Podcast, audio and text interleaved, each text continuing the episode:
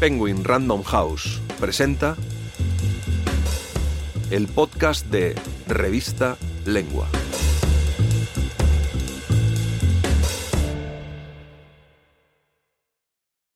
Bono sobre Sunday Bloody Sunday. Esta no es una canción protesta. Por Bono. Por fortuna, atrás quedaron los tiempos en los que el IRA marcaba, a base de bombas, sangre, violencia y fuego, la agenda política y social de Irlanda y el Reino Unido. Sin embargo, algunos renovados discursos independentistas en las diferentes naciones constitutivas de la corona, sobre todo en Escocia e Irlanda del Norte, los atribulados tiempos que corren en el número 10 de Downing Street, con el desfile de tres primeros ministros diferentes en menos de dos meses, vuelven a abrir el debate sobre el futuro de la isla de Irlanda. Un debate sobre el que Bono, líder de U2 y activista infatigable, arroja luz y ofrece contexto en Surrender, Reservoir Books, un libro de memorias estructurado a través de las canciones de la banda de rock más popular de los últimos 40 años. En las siguientes líneas, todas extraídas del capítulo dedicado a Sunday Bloody Sunday del álbum War de 1983, el músico narra cómo fue crecer, personal y profesionalmente, en un país dividido hasta el extremo, en un lugar en el que alguien como él podría estar en el centro de varias dianas y en el que posicionarte por la paz podría costarte la vida. Este artículo contiene fragmentos del audiolibro Surrender, 40 canciones, una historia, narrado por Luis David García Márquez y producido por Penguin Audio.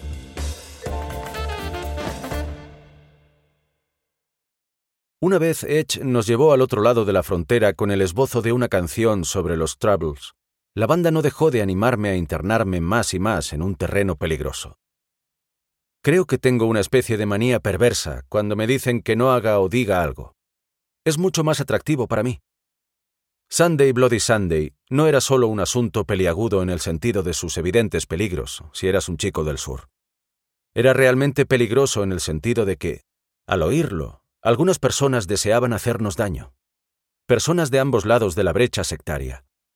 Para los irreflexivos unionistas era una traición. Para los irreflexivos nacionalistas y republicanos era una campaña de publicidad, capaz de despertar una sensación de indignación a propósito de esos 28 civiles desarmados a los que habían disparado cuando se manifestaban pacíficamente. La canción llegó después de la muerte por huelga de hambre de Bobby Sands, el 5 de mayo de 1981. Sands era un alma poética que argumentaba con su vida que el IRA provisional estaba luchando en una guerra y que los combatientes encarcelados merecían el mismo estatus que cualquier prisionero de guerra, como el derecho a no tener que ir vestidos de presidiarios. No era una petición descabellada, pero quienes la apoyaban parecían olvidar que el IRA no respetaba la Convención de Ginebra, ni ninguna otra. Cuando sus protestas en la cárcel pasaron inadvertidas para la primera ministra británica Margaret Thatcher, Sands llevó su huelga de hambre más allá. Se vistió solo con una manta y se negó a utilizar los aseos. Esta protesta sucia, en la que los prisioneros pintaron con heces las paredes de las celdas, estuvo entre los momentos más angustiosos de la campaña de Lira para expulsar a los británicos de la isla de Irlanda. Estos paramilitares no tenían un apoyo mayoritario ni al norte ni al sur de la frontera, ni siquiera entre la asediada minoría católica del Ulster, y sin embargo decidían quién vivía y quién moría en su lucha por reconfigurar el mapa de Irlanda. Aún así, el hecho de que Sands decidiera quitarse la vida a los 27 años, después de negarse a comer durante 66 días, provocó todo tipo de emociones encontradas, incluso a los nacionalistas comunes y corrientes como yo fue más que una simple tragedia.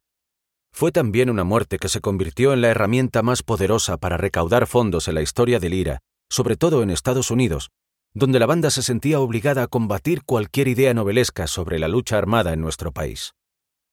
En nuestros conciertos y entrevistas, ofrecíamos un relato alternativo sobre la no violencia, en un intento de reducir los ingresos del IRA, sabiendo que éste pondría armas y bombas en manos de combatientes que mutilarían y matarían con el fin de instaurar su propia idea de Irlanda.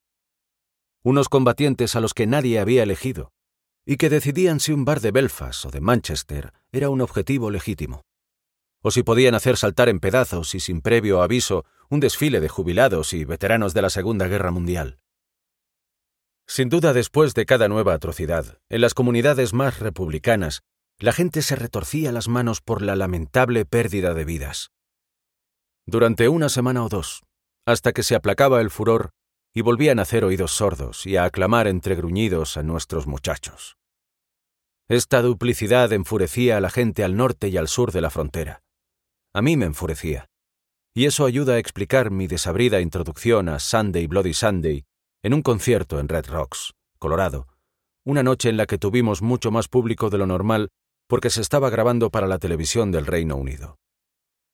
Mientras Edge tocaba sus quejumbrosos arpegios bajo la lluvia y Larry hacía su redoble, yo solté.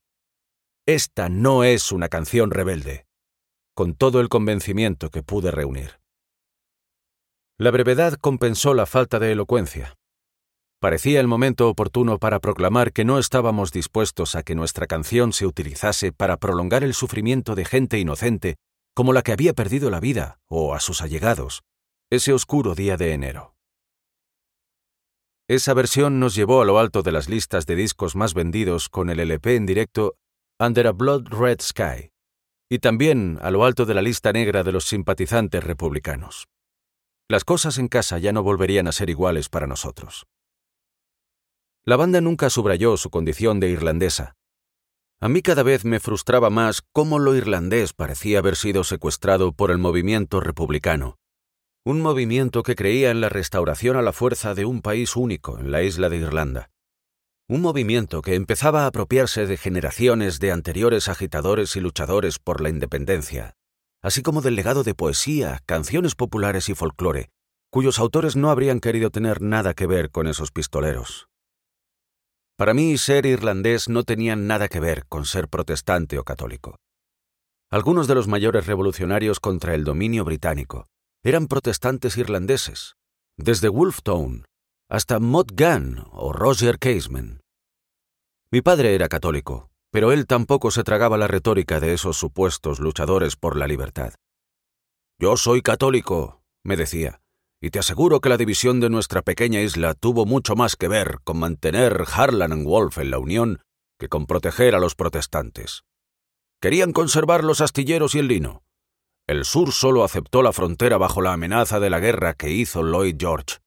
Pero a pesar de todas las injusticias, estos pistoleros no representan una mayoría en ningún sitio en esta isla, ni al sur ni al norte de la frontera. No hagas caso de sus tópicos. Añadía antes de recitar uno de sus versos heroicos de Sean O'Casey, solo que no era de Sean O'Casey, se lo había inventado. ¿Qué es Irlanda más que la tierra que impide que se me mojen los pies? Además, él mismo se había casado con una mujer de otra comunidad. Decía medio en serio que todos los países eran mentira. Son historias que nos contamos unos a otros.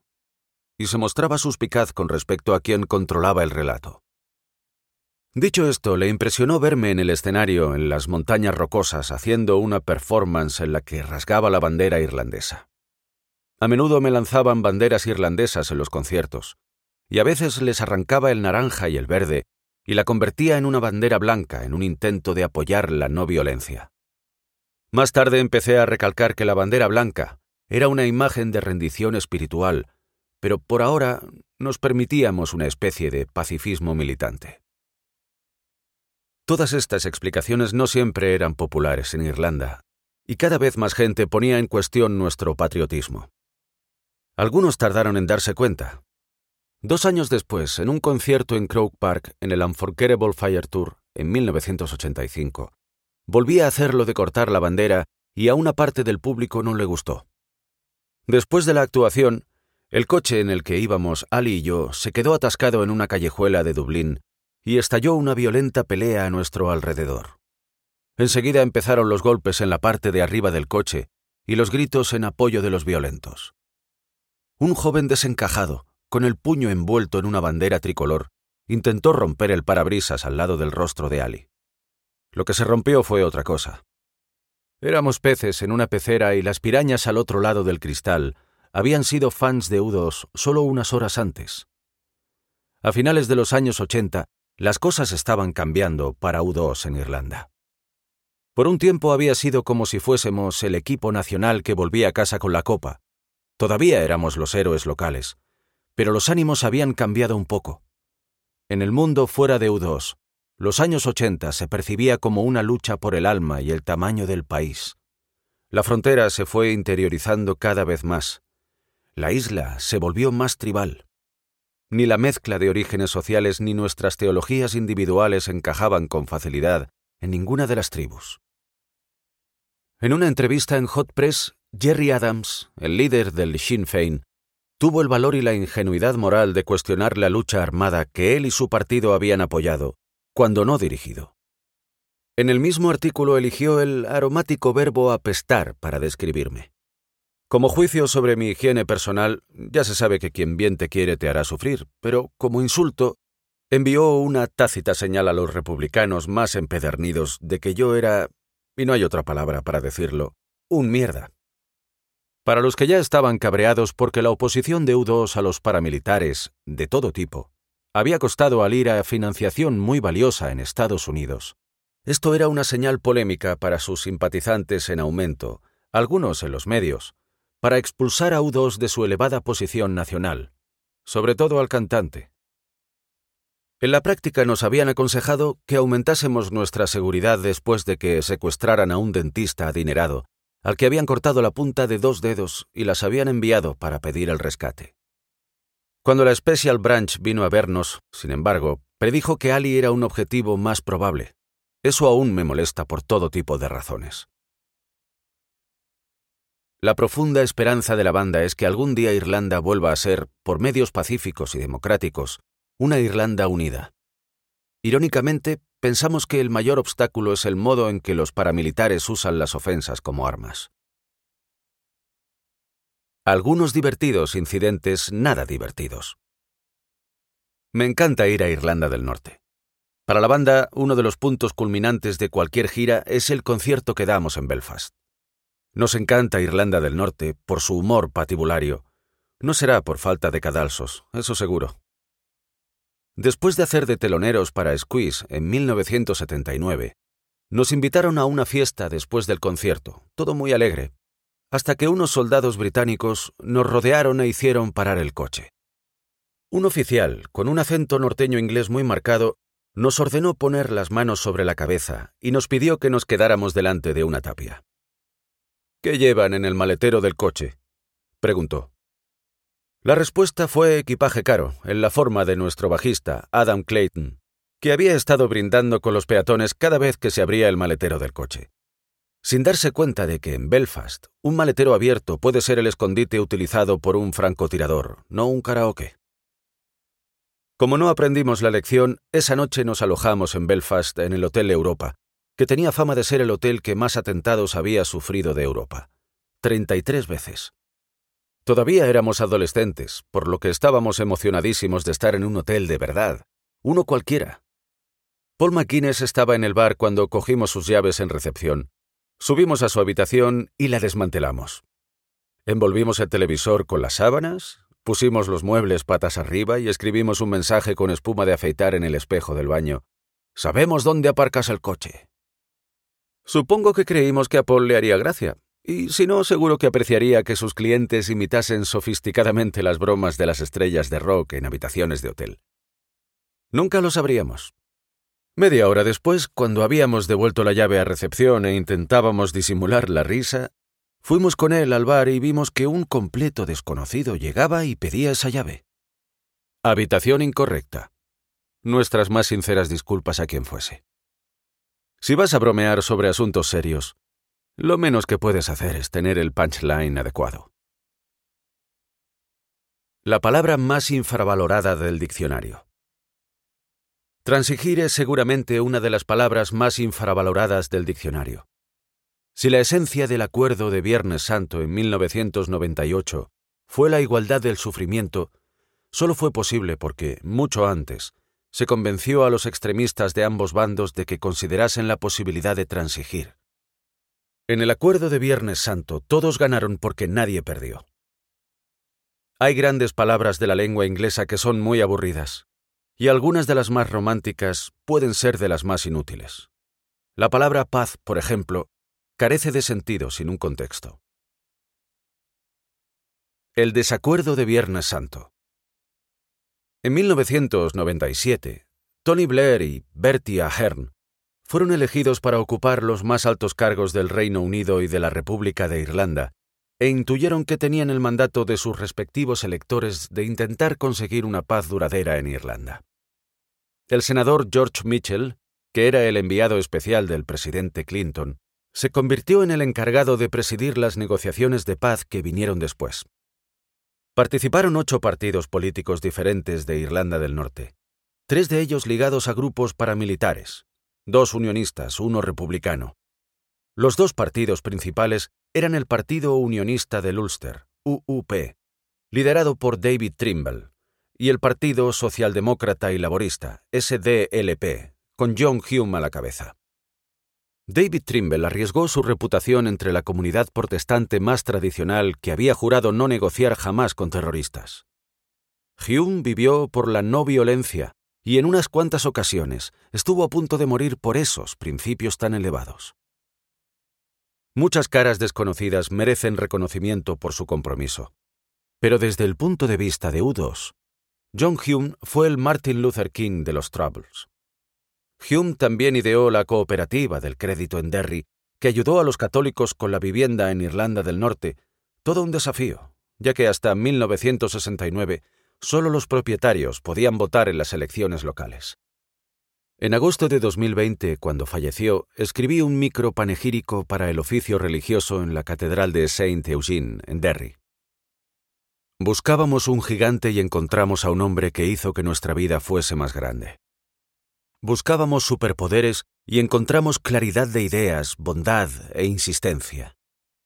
Buscábamos una revolución y la encontramos en las salas de la parroquia con té, galletas y reuniones a última hora de la noche bajo los tubos fluorescentes. Buscábamos un negociador que entendiera que nadie gana, a no ser que todos ganen y pierdan algo, y que la paz es la única victoria. Uno podría pensar que habría un apoyo masivo a un acuerdo de paz por parte de gente de a pie que solo quería vivir su vida libre del apartheid religioso que se estableció en Irlanda pero la amargura puede ser difícil de escupir. Así que cuando tuvo lugar el referéndum de 1998, el voto estaba muy reñido. Se hizo famoso un cartel en el ayuntamiento de Belfast en manos unionistas. Belfast dice no. En Navidad tuvieron el detalle de añadir una E y una L. Belfast dice Noel. No era gracioso, pero sí lo era. Como el voto joven no se veía claro, Tres días antes nos pidieron a U2 que actuásemos en el concierto por el sí, junto con la banda de Patrick Ash. Estábamos encantados, pero solo accedimos con la condición de que los líderes de los partidos opositores subieran al escenario y se diesen la mano. Y otra cosa, que sonaba aún más improbable, que ni el líder del UUP, David Trimble, ni el del SDLP, John Hume, hiciesen ninguna declaración. Pedirle a un político que reúna a una multitud y no diga nada era como pedirle a un cómico que suba al escenario y no cuente un chiste. Los dos se quedaron perplejos. Nos pareció que el simbolismo iría más allá que las palabras, y además les avisamos de que cualquier político que hable en un concierto de rock se arriesga a que lo abucheen. Eso sería incómodo, así que los dos hombres aceptaron subir, uno por la izquierda y otro por la derecha, y en un momento que explica por qué John Hume y David Trimble ganaron después el Nobel de la Paz, se estrecharon la mano unos tres segundos. Cuando me adelanté para alzar sus manos en el aire, ignoraban que estaban copiando el lenguaje visual de una fotografía de Bob Marley de 1978, tomada cuando dos políticos rivales, Manley y Shaga, subieron juntos al escenario en Kingston, Jamaica, por el miedo a la violencia que envolvía a aquella isla. De nuevo la fotografía cristalizó algo, una imagen mucho más poderosa que mil palabras. Faltaba un largo camino por recorrer hasta la paz duradera, pero el 22 de mayo de 1998, el Ulster dijo sí. El día siguiente a la votación, Irlanda comenzó el lento desmantelamiento de los prejuicios contra las siglas UDA, UVF, IRA, alejándose de la violencia, mientras los paramilitares prometían cambiar el fusil Armalite por las urnas. Esto todavía continúa. En el bando unionista, David Irvine desempeñó un papel significativo. Jerry Adams, por más que rechazara su participación en la lucha armada, también merece parte del mérito. Hace falta mucho valor para cambiar de rumbo cuando el coste del camino anterior ha sido tan alto. Martin McGuinness abandonó los focos paramilitares y pasó a la luz del día de la Realpolitik. Reconoció haber pertenecido a la dirección del IRA y cuando él también cambió de rumbo, cambió el curso de la historia, hasta que se convirtió en uno de los dos Chuckle Brothers, hermanos risitas, cuando se conoció su amistad con su anterior archienemigo, el pastor protestante Ian Paisley. Al salir de un acto en Nueva York en 2008, noté una presencia a mi espalda y al volverme me encontré con Jerry Adams. Hacía una temporada que él no estaba muy bien de salud, así que le pregunté qué tal se encontraba y le dije que le agradecía que durante la campaña para anular la deuda de los países pobres hubiese hecho una discreta visita a las oficinas del Jubileo 2000 Anulad la Deuda en Londres. Cuando me tendió la mano se la estreché. No creo que fuese más duro para él que para mí. Aprecié el gesto. Mirando hacia atrás, de no haber sido por el insomnio y las discusiones a medianoche del presidente Clinton con las distintas partes en conflicto, o por la meticulosidad de su caballero andante, George Mitchell, no estoy seguro de que se hubiese alcanzado la paz en Irlanda. Creo lo mismo de Bertie Ahern y del primer ministro del Reino Unido, Tony Blair, que pasaron incontables horas hablando y hablando, en lugar de luchando y luchando. Clinton y Blair también empezaron la transformación, aún incompleta, de las relaciones entre las antiguas potencias coloniales y el continente africano. A ambos los presionamos mucho para conseguir la anulación de la deuda. Ningún jefe de Estado trabajó con más ahínco en ello que él y su entonces ministro de Hacienda, Gordon Brown. Entre los dos duplicaron el presupuesto de ayuda al extranjero del Reino Unido. Eso puede parecer abstracto, pero morir por la picadura de un mosquito o por beber agua contaminada no lo es. En el tercer mandato del gobierno de Tony Blair, disfruté de una cena tardía en el 10 de Downing Street. Siempre bromeábamos con la vida que podría haber tenido si hubiese seguido siendo el cantante de la banda de rock Ugly Rumors. Tenía buena planta, presencia escénica y una voz melódica. Gordon Brown y él eran tan prolíficos que, medio en broma, yo los llamaba los Lennon y McCartney del desarrollo internacional. Tony Blair no bebía, pero lo convencí para abrir una botella y se bebió una copa y media. Yo debí de beber dos copas y media. Tal vez él perdiera la noción del tiempo. Desde luego yo olvidé que era el primer ministro de Gran Bretaña, pero justo después de medianoche recordó que llegaba tarde a un compromiso importante. Había cierto pánico y buen humor en su cara cuando pronunció una frase de uso tan común que casi pasé por alto su significado. ¿Te importa si no te acompaño a la salida? Heme ahí. Un irlandés libre para deambular a mi antojo en la residencia privada del primer ministro británico. Los cambios llegan de forma tan azarosa, pensé, antes de caer en la cuenta de que en realidad no sabía dónde se hallaba la salida. Al ir hacia las escaleras, me pierdo enseguida. Soy un niño en unos grandes almacenes, entrando y saliendo de las habitaciones, encendiendo y apagando las luces. Caras conocidas me miran desde las paredes. Winston Churchill, Margaret Thatcher, Harold Wilson, y ahí está, David Lloyd George, el primer ministro que había dividido nuestra isla en norte y sur bajo la amenaza de la guerra. Oiga, ¿puedo ayudarle? Un adulto uniformado me encuentra y me acompaña educadamente fuera del establecimiento. Si quieres leer este y otros artículos, entra en revistalengua.com.